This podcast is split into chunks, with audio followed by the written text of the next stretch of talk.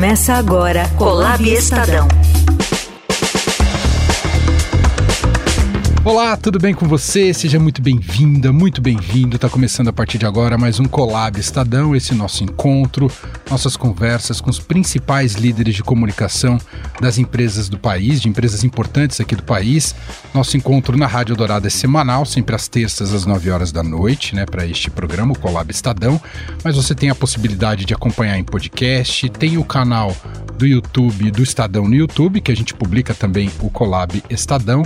Você já acompanha o nosso histórico por lá. O podcast pode assinar nas plataformas de streaming. Eu estou aqui com Rita Lizauskas, que apresenta comigo este programa. E ela vai apresentar a nossa convidada de hoje também. Tudo bem, Rita? Olá, Seja bem-vinda. Emanuel, obrigada. Bom, olha, nossa convidada de hoje é a Thaís Rage. Ela é líder de beleza da Unilever América Latina.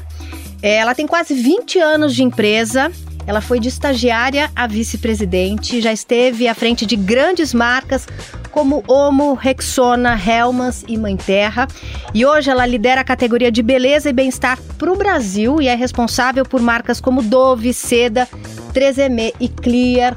Thaís, seja muito bem-vinda. É um prazer ter você aqui com a gente. Obrigada, super prazer. Obrigada, Emanuel. Obrigada, Rita. Bom, você teve uma trajetória espetacular dentro da empresa. Está tendo, né, na verdade. Você entrou com essa perspectiva de chegar ao topo. Você era bem novinha, né? É. Entrei há quase 20 anos, né? E hoje que hoje a gente pensa 20 anos numa mesma organização, parece, né, metade praticamente da minha vida é, já passada ali. E foi, foi muito interessante o movimento. Acho que a gente, óbvio, né, tem sempre grandes expectativas. Eu tinha uma expectativa muito grande, porque a Unilever tem marcas muito icônicas, então, para principalmente para quem trabalha em marketing, você ter a possibilidade de trabalhar com essas marcas, então sempre foi algo que me interessou bastante. É, e essa possibilidade que a Unilever também permite de você mudar de categoria, então trabalhei com alimentos, trabalhei com a parte de cuidado com a casa, cuidados pessoais, beleza, faz com que você tenha a sensação que todos os dias realmente está fazendo algo novo dentro do, do mesmo negócio. E assim passaram-se aí quase 20 anos e um prazer aí poder muitas vezes liderar é, grandes dessas marcas e fazer essa estar presente na casa e na rotina do consumidor todos os dias, né? Mas é, responsabilidade com, com o tamanho, é, ela está sempre muito conectada, né? Estando, estando praticamente em 100% dos lares brasileiros hoje com as nossas marcas, nossa responsabilidade, inclusive, como comunicadores, como profissionais de marketing, ela é, é, é, totalmente proporcional ao movimento é, da abrangência que a gente atua e você é engenheira. engenheira. Então você não entrou pela área da, da não, comunicação, não, entrou não. pela área técnica da Unilever, foi isso? Foi isso, ah. foi isso, Manuel. Eu brinco que eu sou uma engenheira fajuta, né? Porque. É, Qual a engenharia que você fiz fez? Engenharia de alimentos, de alimentos, é, fiz uhum. engenharia de alimentos. É, no geral, acho que é, quando a gente vê, somos muitos novos, né, no momento de fazer a escolha, né, de uma universidade, eu acho que a gente vai aprendendo aí ao longo da jornada o que que nós conseguimos, né, ou nos identificamos mais. Às vezes a gente nem sabe do que gosta direito, é, né? E eu acho que é uma jornada de autoconhecimento uhum. também. E ao longo da universidade eu fui passando por isso, olha, isso sim, o que eu gosto, o que complementa, o que faz sentido, e cheguei lá num, num momento onde eu falei, nossa, é, acho que não é engenharia, e nesse momento acho que algumas pessoas foram bastante fundamentais, além da família suportar e falar, ah, acho que é o caminho que você achar que faz mais sentido, dentro da própria universidade mesmo eu tive esse direcionamento de, olha, a engenharia ela te ajuda a pensar, ela forma uma estrutura. Então, tá aqui, já fez três anos, tal, e eu fui indo. E quando eu soube do programa de estágio da Unilever, através até um, tinha um professor meu da universidade que também trabalhava lá. Eu falei, olha, podia ser uma, era uma área de embalagem, era uma área técnica, mas não tão técnica e foi acabou sendo o primeiro movimento. E lá nos primeiros três meses eu já olhava para marketing e tinha aquela vontade. Então a gente tem bastante isso também dentro da organização, essa troca de você conhecer outras áreas. Aí quando eu fiz o programa de trainee, aí eu escolhi realmente marketing e aí desde então fiquei. Até então, porque engenheiro de alimento tem que ter uma capacidade de defender projeto, não sim, é? Sim, super. É, é. Ainda mais nesse investimento na área de alimentos, produtos. É, isso é ajudou bastante. É fascinante, fascinante. É. Acho acho que ajudou bastante, principalmente também dentro da área né, de alimentos que tem evoluído e a gente vê um, um movimento super importante com relação à alimentação. Então, conhecer, ter, ter também um conhecimento técnico, óbvio que ajuda. É, e aí, obviamente, eu fui buscando né, outras capacitações e, e me formando também aí como marqueteira. E aí eu também gosto do, de outras coisas e a gente vai somando, né? A história, por exemplo, sempre foi aquela coisa, deveria ter feito história de, de universidade, então você fala história, marketing, engenharia. E aí fui fazer uns cursos de história da arte para complementar e, e, a gente vai segue assim. E aí o pessoal de marketing internamente falava, gente, o que, que essa engenheira tá fazendo aqui? Como é que foi a recepção aí? né, a, a, essa sua angústia, né, que às vezes leva a gente é, para outros caminhos, né? Na Unilever, isso acontece bastante, assim, eu tenho uma, uma das... É, pares de RH que fez veterinária de, de faculdade, foi acabou na área de recursos humanos. Eu acho que a gente retém muito esse olhar do indivíduo, da trajetória, daquele. E como ah, acabou legal. sendo uma formação, eu não senti é, tanto nesse. Porque eu, como eu comecei muito nova, então estava como estagiária ainda, eu acho que eu fui aprendendo é, ao longo da jornada. Mas assim, eu acho que tem aquela você percebe determinadas características, eu acho que do perfil, né? Um perfil às vezes mais analítico, então isso vai combinando ali dentro da é, a, a, uma das minhas primeiras chefes era economista, que tinha feito também, e era marqueteira. Então, eu acho que isso vai, vai nos formando aí também dentro de. É porque a gente tem muito essa ideia de que tem que ser as caixinhas, né? De ser ultra segmentado e ultra especializado. Mas eu acho né? que hoje em dia menos, né? É. Porque a vida, a, a, vida, a gente vive muito para ser só uma coisa, eu é. acho, né? Não, e é legal tinha... essa visão de uma empresa que abre para que não seja só aquela especificação que você, né? Porque aí você, é, você descobre o, os outros talentos ah, dessa pessoa pessoa, é. né? E eu acabo sendo, eu tenho muitas. É, um programa de mentoria forte dentro da, da organização e muita gente vai me perguntar, ah, me conta como é que foi, qual que é esse movimento. Então, às vezes, você ter, óbvio que a gente precisa, né, como dentro de uma formação, você vai ter uma vertical onde sim, sim. maior conhecimento, então eu tenho essa, essa vertente aí muito mais dentro de marketing, toda, né, os meus 20 anos foram atuando como, como dentro de marketing, mas isso também te permite é, ter esse olhar do todo. Então, às vezes vem alguém de supply que quer fazer um movimento para finanças ou um financeiro que vai fazer um movimento para vendas. Então, isso acontece bastante, pensando e realmente aí é, fortalecendo a formação é, do, dos nossos colaboradores. E, e aí eu acabo ajudando aí, comentando, dando meu, o meu, meu depoimento aí bastante aí dentro do, desse processo. É, Thaís, é, vamos falar um pouquinho da Unilever no Brasil, né? Qual que é o tamanho da empresa? A gente ouve falar, você citou, tá na casa de todo mundo. Às vezes a gente não sabe que tá na casa de todo mundo. Exato. Então eu queria que você falasse um pouquinho qual que é esse portfólio da empresa e por que que tá na casa de todo mundo mesmo. Hum, boa. É, bom, realmente, assim, nós estamos presentes em praticamente 100% dos lares brasileiros com algum produto é, da, da Unilever. Então, existem divisões, né? O que você tem é, linhas de produto, então a gente tem a divisão que eu sou responsável hoje, que é a divisão de beleza e bem-estar, que nós estamos falando aí de produtos para cabelo, produtos para pele, e as marcas, como você comentou no, no início, Dove, Seda, Tresemme e Clear.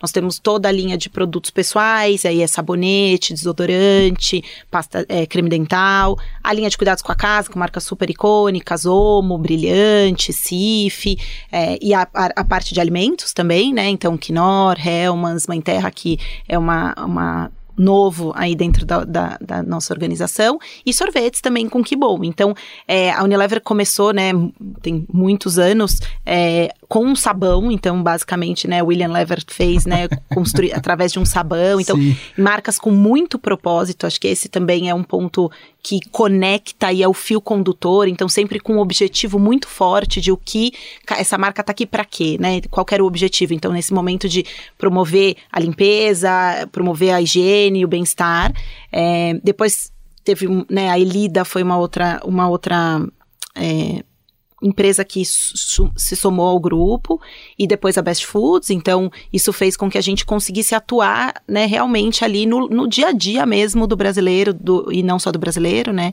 é, em, em, vários países do mundo também. No Brasil estamos aqui há quase 100 anos, tem marcas que Então, 60, 70 anos de Brasil, então Nossa. é uma trajetória aí, né, bastante é, bastante próxima da realidade brasileira e com atendendo muito essas necessidades também. Então, acho que esse é muito a nossa responsabilidade de a, sermos uma empresa global, com tecnologia, com escala e conectar muito com o Brasil. O Brasil é uma operação muito importante para a Unilever, é, não só pelo tamanho, mas por toda a diversidade que existe no Brasil, a possibilidade, né, o brasileiro, é, especialmente na categoria, por exemplo, que eu que eu lidero hoje, que é cabelos, então uma categoria que você tem diversos tipos de cabelo, diversas é, curvaturas, é, diversos é, tons de pele, então isso realmente é, faz do Brasil um país muito único e, e, nos coloca aí com uma responsabilidade aí totalmente proporcional a essa, essa abrangência que nós temos dentro do Esse Brasil. Esse ponto é muito interessante, queria te ouvir mais, Thaís, porque trabalhar com a área de beleza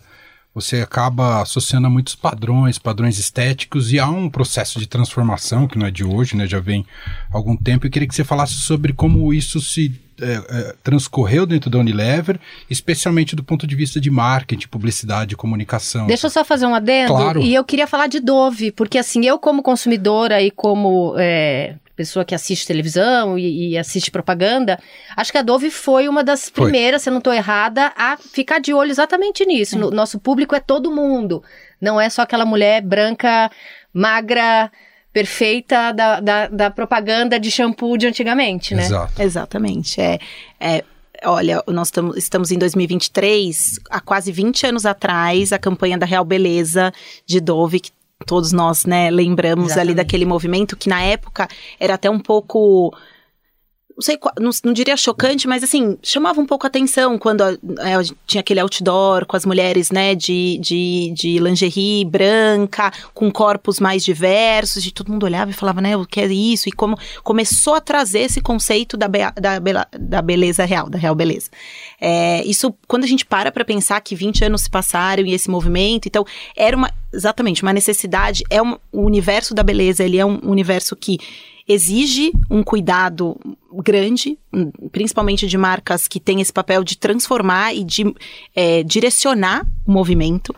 E, e Dove foi realmente pioneiro, né? Então, quando em 2003, quando essa campanha, 2004, quando a campanha da Real Beleza começou a fazer esse movimento de trazer que não são corpos padrões, trazer que a diversidade, mostrar, e ao longo não só dessa campanha, mas ao longo desses 20 anos, reforçando isso, porque se a gente olha para o lado e as referências que a gente tem da comunicação, da propaganda são de determinados corpos estereótipos, é difícil você conseguir se enxergar, é, principalmente no Brasil, que é um país extremamente diverso, que a gente tem né, diversidade de todos os tipos, e eu olhei e falei, gente, mas isso não, não, me, não, eu não me identifico com aquilo. Mas aí você quer ser aquilo. Exatamente, e traz muita frustração, porque você consome aquele produto e você não se transforma naquilo. Exatamente. Tão Então, isso foi, foi um trabalho aí ao longo Ah. dos 20 anos de trabalhar é, toda essa forma de a beleza positiva, isso é um, é um ponto super importante pra gente. Então, nossa responsabilidade,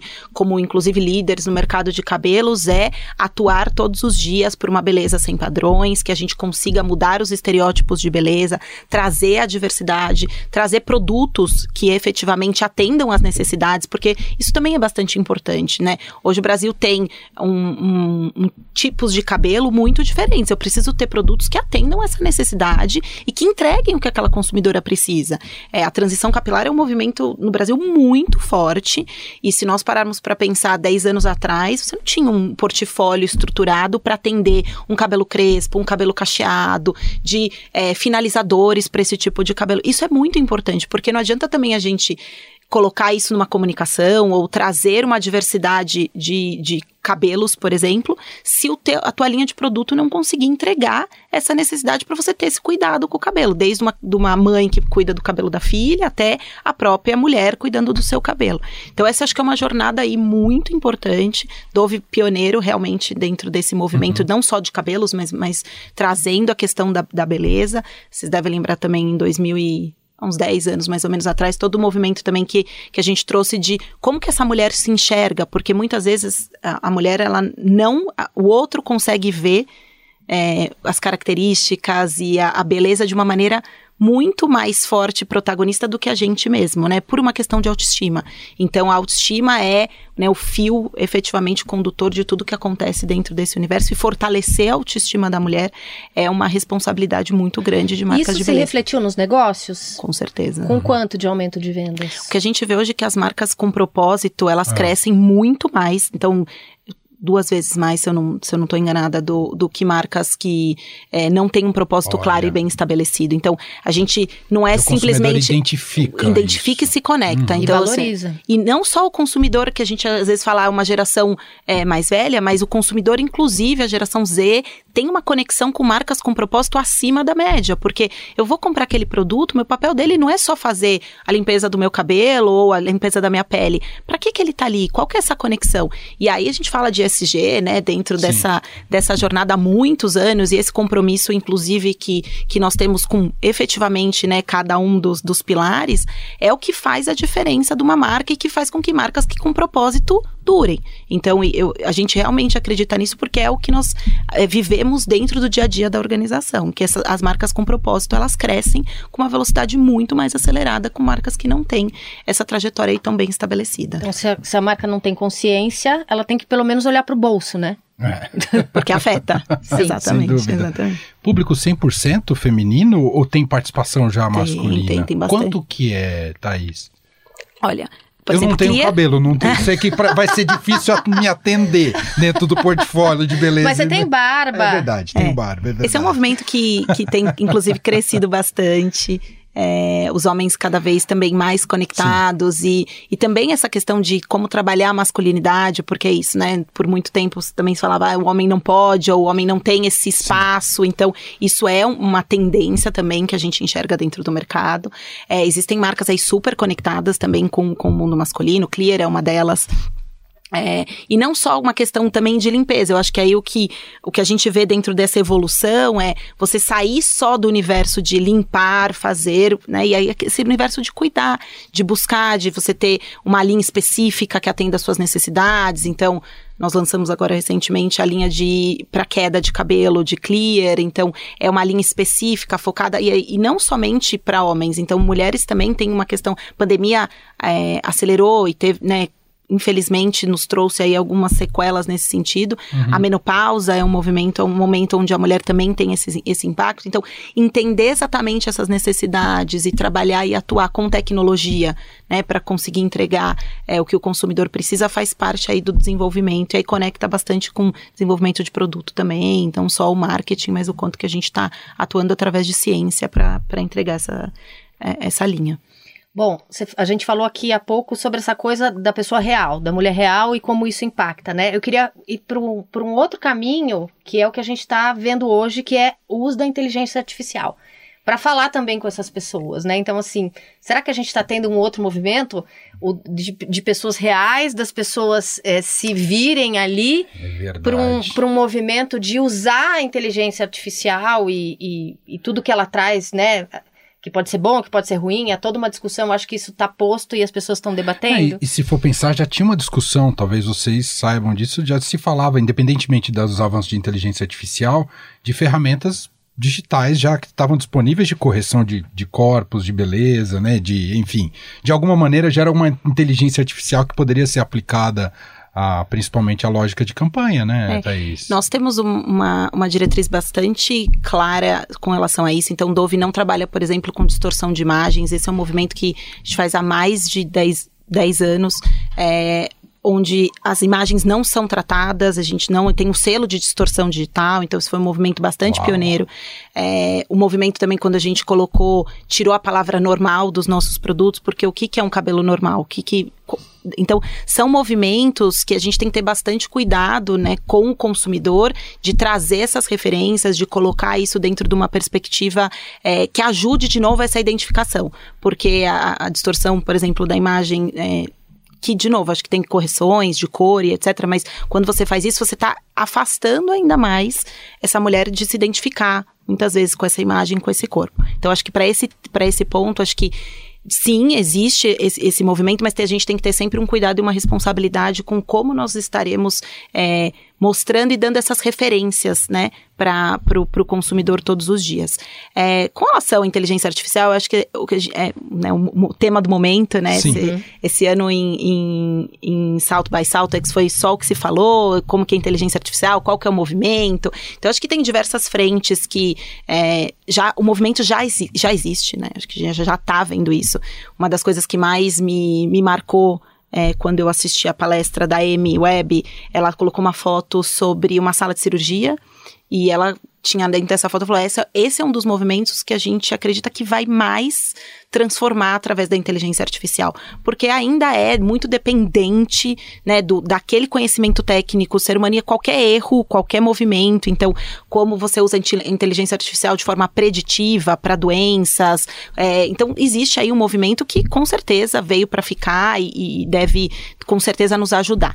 É, dentro do universo mais conectado, né, com marketing, acho que já tem bastante coisa acontecendo, desde criação de textos, né, de como que você agiliza, você é, cria, a, a, utiliza aquilo para padronizar alguns Sim. movimentos e, e, fazer com que a gente ganhe agilidade. Eu acredito muito na capacidade criativa. Eu acho que a inteligência artificial, nesse sentido, não substitui a criatividade.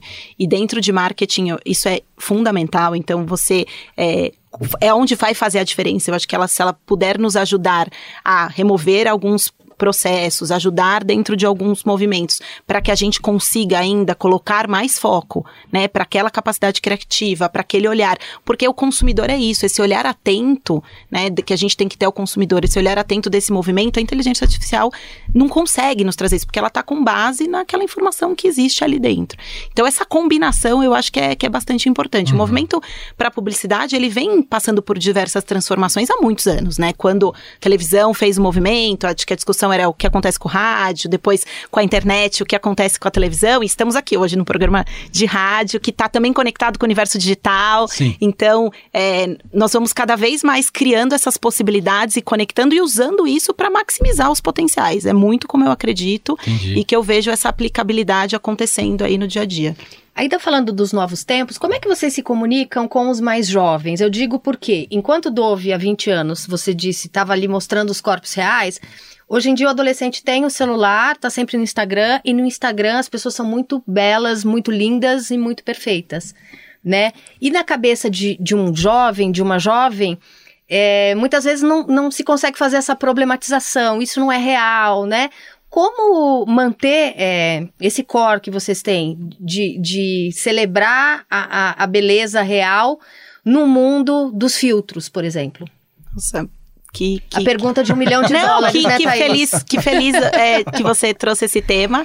É, Dove está nesse momento trabalhando a campanha de filtros, então ah. é, nós, nós tivemos um movimento bastante importante agora, é, inclusive muito premiado no Festival de Cannes com o movimento da campanha do custo da beleza, que traz efetivamente dados aí bastante fortes, que nove a cada dez é, médicos já reconhecem que a, o impacto que isso gera para os adolescentes, o impacto que isso gera na formação, é, o impacto que hoje um a cada dois, é, dois entrevistados já sentem que as redes sociais, se não usadas da forma correta, impactam a sua autoestima e já fizeram esse movimento é, de, de impactar efetivamente como que você se sente, como que você se reconhece, como que você se olha ali como através da sua beleza. Então, isso é um movimento muito importante e muito significativo.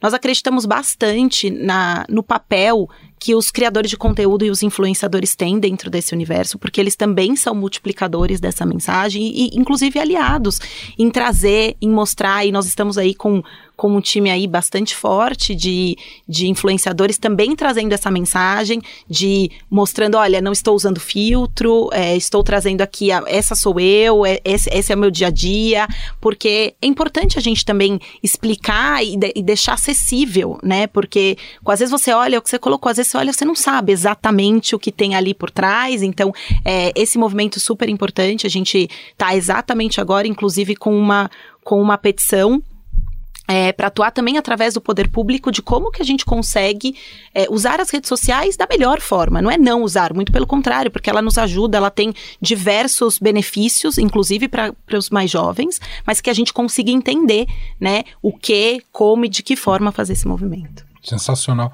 Queria te ouvir mais, Thaís, sobre o programa de mentoria que você citou rapidamente numa das, das respostas. Como é que ele funciona dentro da Unilever? E eu sei que você está à frente também. Super. Além de cuidar de toda a comunicação, América Latina, ainda tem que cuidar da mentoria. É, é, acho que vale comentar que, assim, nós fizemos um movimento alguns anos atrás dos coletivos dentro da Unilever, né? Então, um dos coletivos é o coletivo de mulheres, que é o Women Up, é, existe o coletivo racial, que é o nosso Afrolever. Então, esses coletivos são formados pelos nossos colaboradores, onde eles se encontram, onde eles discutem, onde eles buscam também esse movimento. Acho que é óbvio que também é um, é um movimento bastante importante de acolhimento, de troca, de troca de conhecimento e informação.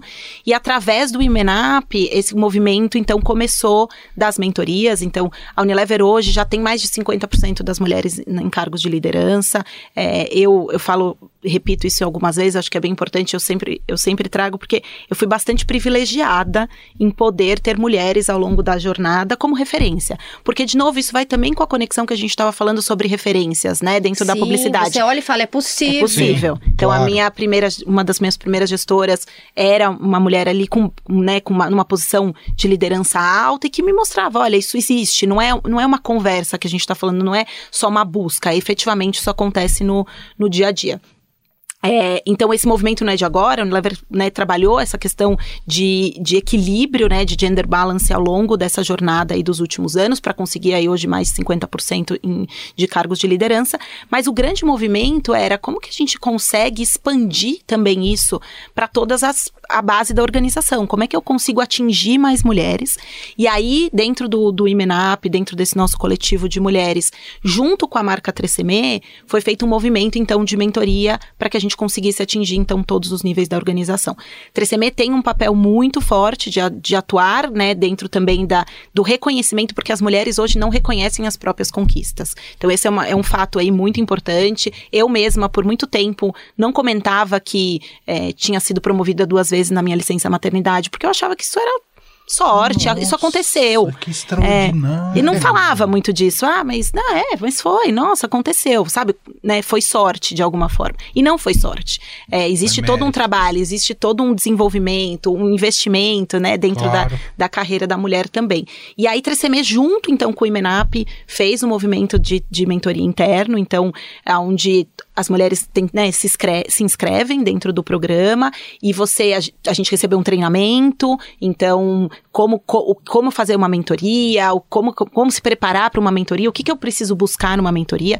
No ano passado foram mais de 500 mulheres que passaram dentro do programa de mentoria e o mais importante para mim é que nós conseguimos trabalhar desde a pessoa que, e, e acho que nesse sentido a pandemia, a, a questão da digi- digitalização nos permitiu, porque tem às vezes uma pessoa que está no Nordeste sendo mentorada por uma pessoa de São Paulo, uma pessoa que é num nível da organização de vice-presidente, mentorando um coordenador, uma diretora, mentorando uma gerente, e, e isso faz com que, além da gente consiga expandir né, também essa rede de mulheres dentro da, da empresa, nós conseguimos também atingir de verdade a, a to- todo o Brasil, né? Porque o Brasil é, são vários Brasis dentro de um, de um só Brasil. É, então, esse programa, assim, é, ele é bastante. A gente né, acredita muito nele. Estamos lançando a segunda, a versão agora de 2023. É, Esperamos que consigamos aí ter ainda mais mulheres e que e essa expansão aconteça, porque um dos pontos também que, que eu acho que a gente fala pouco é o quão importante é a empresa valorizar que a gente dedique tempo para isso. Porque eu não tenho, por exemplo, uma meta, eu minhas sextas-feiras à tarde eu costumo bloquear para fazer mentorias. Eu mentoro entre quatro a cinco é, mulheres dentro da organização também. E assim, não ter essa cobrança de, não, mas como você está usando seu tempo? O que, que você está fazendo? Ou esse retorno, apesar dos dados mostrarem. Então, a gente fez pesquisas que mostram que o quanto foi benéfico dentro do desenvolvimento dessas mulheres através do programa de mentoria e quanto que elas conseguiram alavancar, inclusive, a carreira através do programa.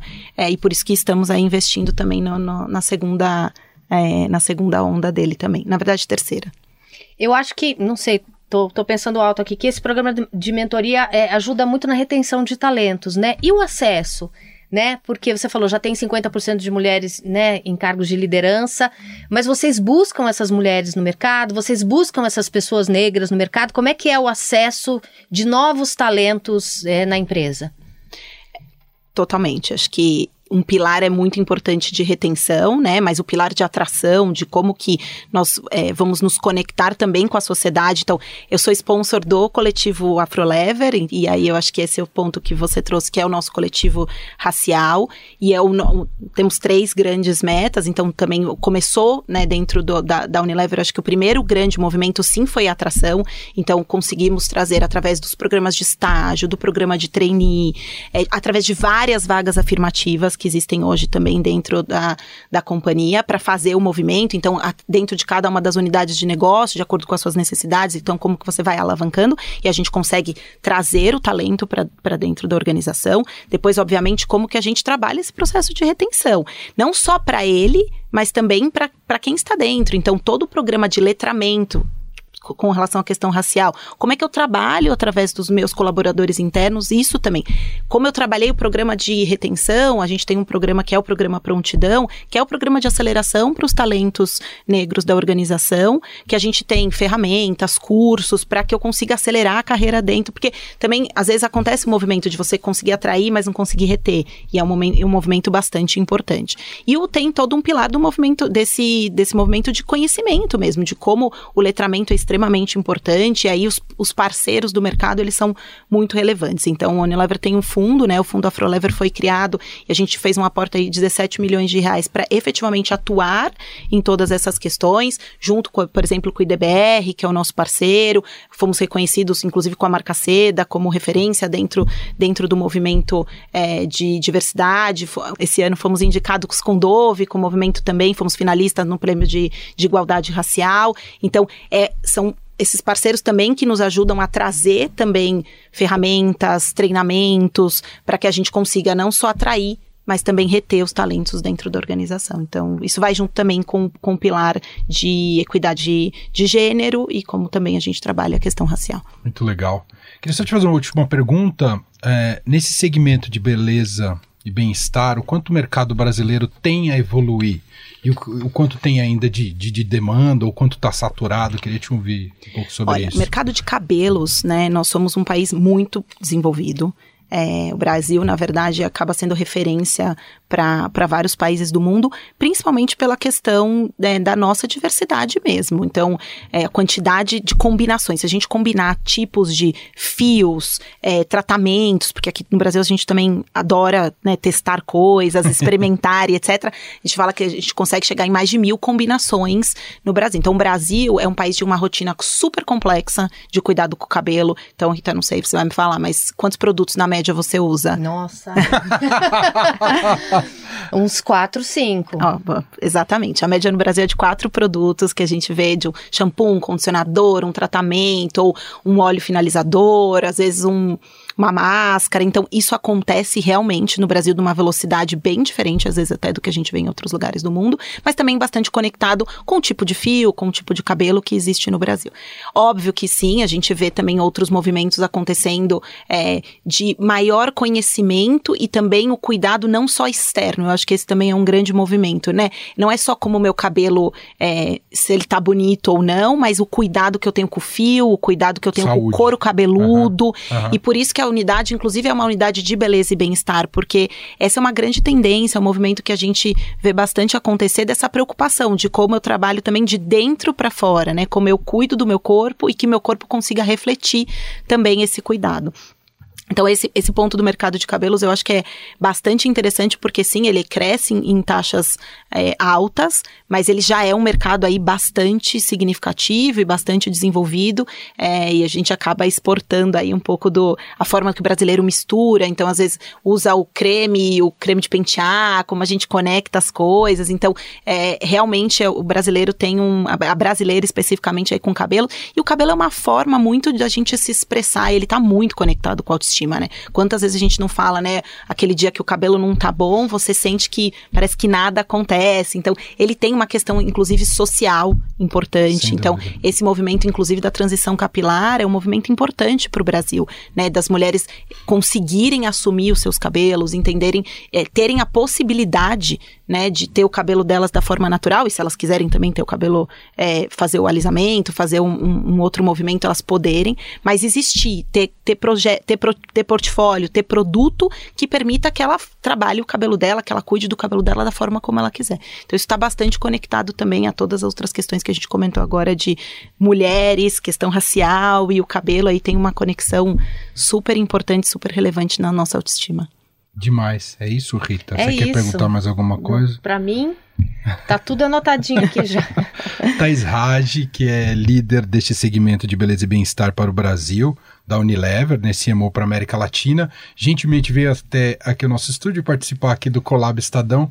Foi muito legal o papo. Obrigado, viu, Obrigada, Thaís? foi um prazer. Parabéns Foi um pela prazer. trajetória. Obrigada. Incrível. Obrigado. Prazer trocar com vocês e estar aqui hoje falando um pouquinho mais de, né, que eu gosto, que, que faz parte do meu dia a dia. Dá Uma pra delícia. perceber Uma seu olho delícia. brilhando. Ai, obrigada. Obrigada, Thaís. Foi um prazer, ter Prazer. você aqui com a Prazer. gente. Obrigada. Obrigado, Rita. Até o próximo programa. Até o próximo. E este foi o Colab Estadão. Teve apresentação minha, Emanuel Bonfim, e também de Rita Lizauskas. A produção é de Laura Kapelrusnik. Nos trabalhos técnicos, Carlos Amaral.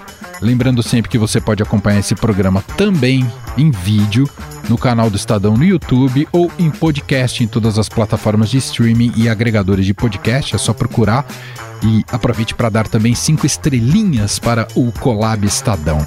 Um abraço, obrigado, gente. Até a próxima. Tchau. Você ouviu Colab Estadão.